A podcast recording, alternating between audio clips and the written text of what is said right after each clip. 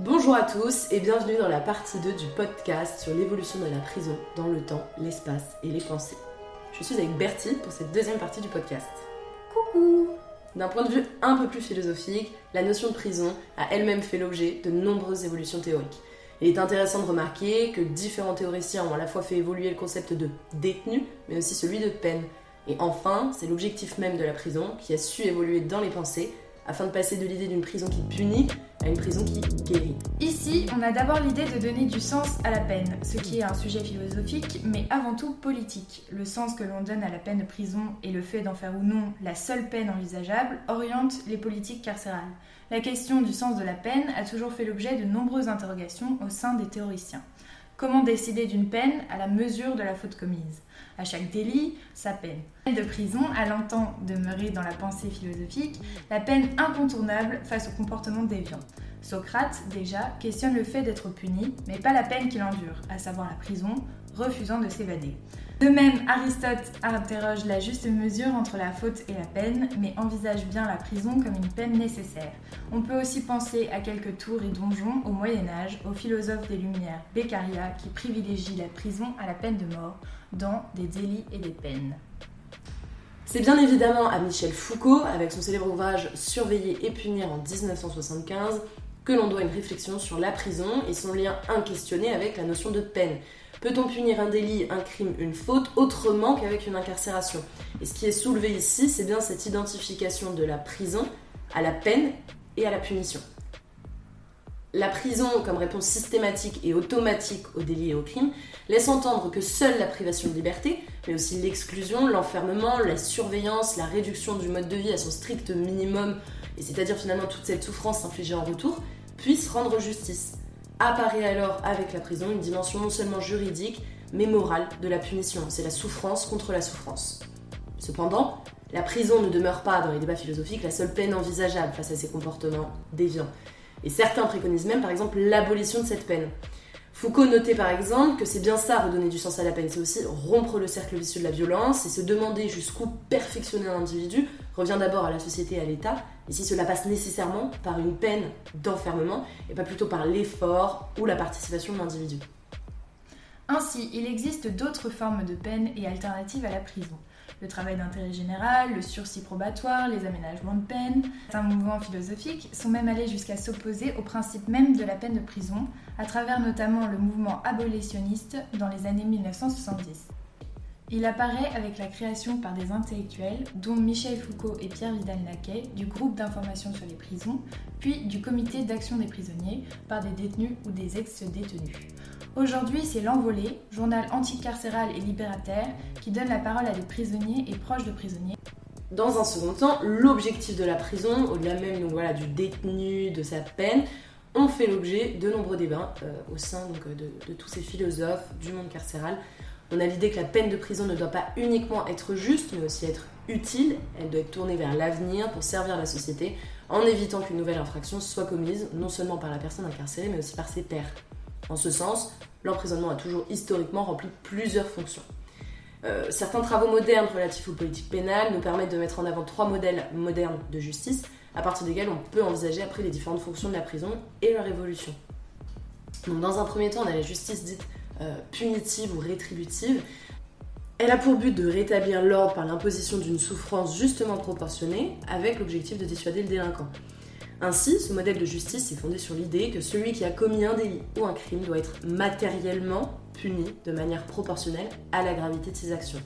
C'est un modèle ancien qui est inspiré de la loi du talion issue du Code d'Amourabi en 1730 avant notre ère, et elle est symbolisée par l'adage œil pour œil, dent pour dent. Dans un second temps, on a la justice réhabilitative qui, elle, est un modèle de justice centré sur le délinquant, en considérant ses besoins avant de l'aider, en lui permettant d'adopter un comportement conforme aux attentes que la société a, érigées.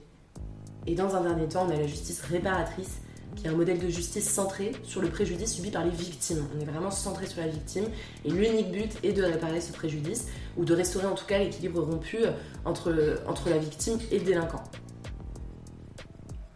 Premièrement, envisager la fonction punitive de la prison revient à considérer en parallèle la question de la justice rétributive fondée sur une conception exigeante de la dignité humaine, légitimant le châtiment infligé aux délinquants. Dès lors, la peine d'emprisonnement représente justement la sanction de la faute. C'est un courant de pensée assez pessimiste qui doute de la plasticité de la nature humaine, qui conçoit avant tout la prison comme un lieu de pénitence où le prisonnier devra purger sa dette à l'égard de la société. Le professeur de droit privé et sciences criminelles Philippe Delmas Saint-Hilaire présente la prison comme un lieu de supplice au sein duquel le délinquant va être privé de sa liberté avec une douleur morale devant équivaloir par sa durée et son intensité à la souffrance engrangée par le délit antérieur. De plus, la mission punitive de la prison a aussi une valeur neutralisante à la fois sur le prisonnier, dans le but de prévenir d'une éventuelle récidive, mais aussi à l'égard de ses pairs. En effet, implicitement, le but des peines d'emprisonnement est de dissuader l'ensemble des citoyens, notamment en présentant les conditions difficiles de la vie d'un prisonnier. Ce caractère neutralisant se réfère particulièrement à une fonction moralisatrice de la prison.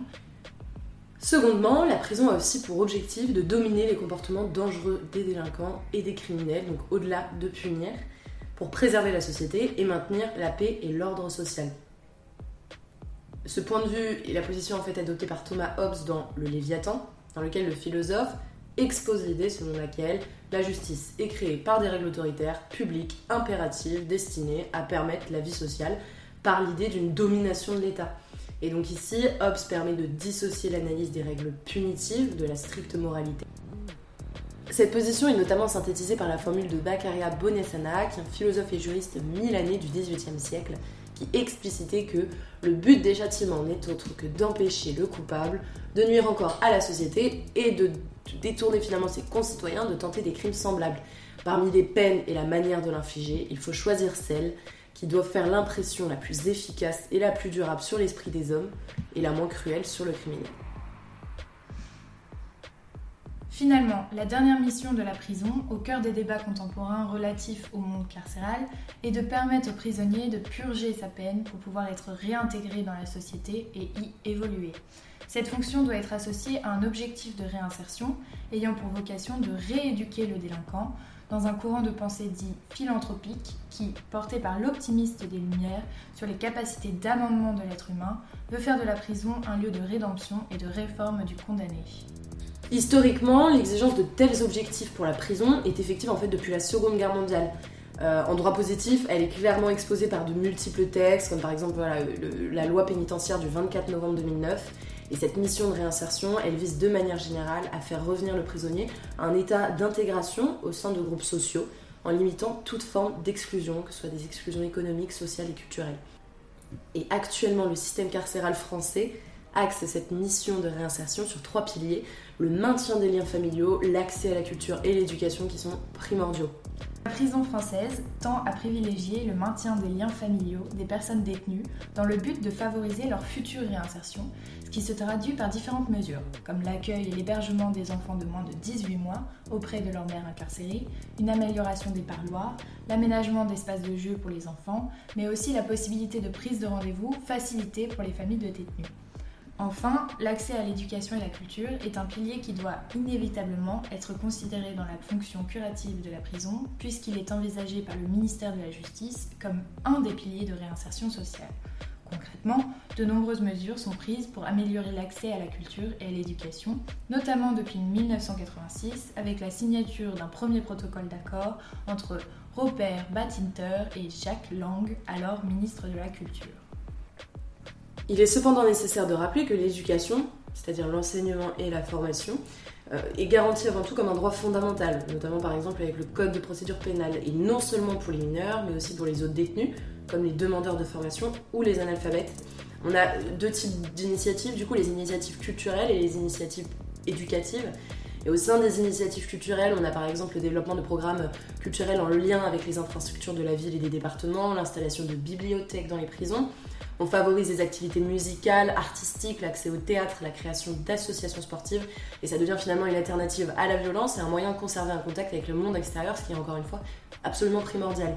Et sur les initiatives éducatives, on a un déploiement finalement des branches de l'éducation nationale dans les prisons, avec par exemple 422 enseignants qui possèdent un temps plein en prison. Euh, on a en 2006 24% de la population carcérale qui a participé à des activités scolaires. La théorie philosophique a su faire évoluer la notion de prison à travers l'étude de la peine, du détenu et de l'objectif de celle-ci. Tout comme la prison est une notion évolutive dans le temps et dans l'espace, la théorie carcérale n'a de cesse d'évoluer au gré des sociétés et politiques carcérales. Voilà, on espère que cet épisode vous a plu. Merci d'avoir écouté ce podcast. D'ailleurs, si vous voulez en apprendre un peu plus sur l'évolution historique et géographique de la prison, n'hésitez pas à aller consulter euh, la première partie en fait de notre podcast. N'oubliez pas à aller vous abonner à la page de l'ombre et la plume, à consulter notre site internet et à très bientôt pour un nouvel épisode de La Voix de l'ombre.